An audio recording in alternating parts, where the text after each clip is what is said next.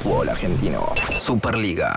Claudio Tapia será reelegido presidente de AFA hasta 2025 en una asamblea virtual histórico en el fútbol argentino Hoy no será un martes más, hoy será un martes de votación y reelección virtual en la AFA. A las 15.30 se realizará la Asamblea General Extraordinaria mediante una videollamada de la que participarán 46 asambleístas para confirmar a Claudio Tapia como presidente hasta 2025, 10 meses antes de la finalización de su mandato y con la posibilidad de una segunda reelección hasta 2029. Chiqui Tapia, como le dicen, tomó la conducción de la AFA hace tres años luego del fracaso de la recordada votación del 38 a 38 que marcó un gran escándalo a nivel dirigencial en el fútbol argentino, finalmente el expresidente de Barraca Central y asumió a fines de marzo de 2017. Ya cumplió tres años de mandato. Hoy se presenta como candidato de una lista única. Nadie más se está presentando como candidato de la presidencia de AFA y extenderá su mandato desde 2021 hasta 2025. Entre las principales novedades, Rodolfo de Onofrio será uno de los seis vicepresidentes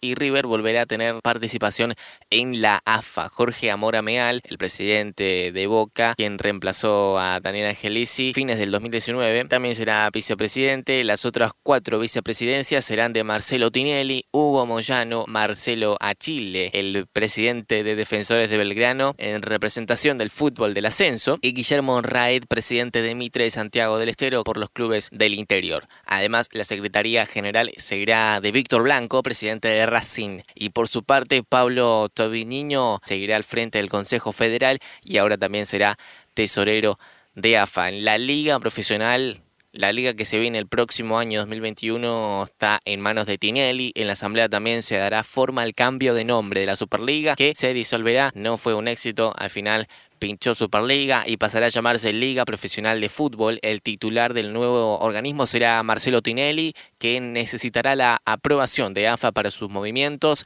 La nueva Liga Profesional mantendrá su independencia a la hora de distribuir los recursos que consiga a través de marketing y la venta de derechos de televisión, tanto locales como internacionales. Además, tendrá la capacidad exclusiva de organizar el torneo de primera división. Hasta 2025 estará Claudio Tapia como presidente de AFA.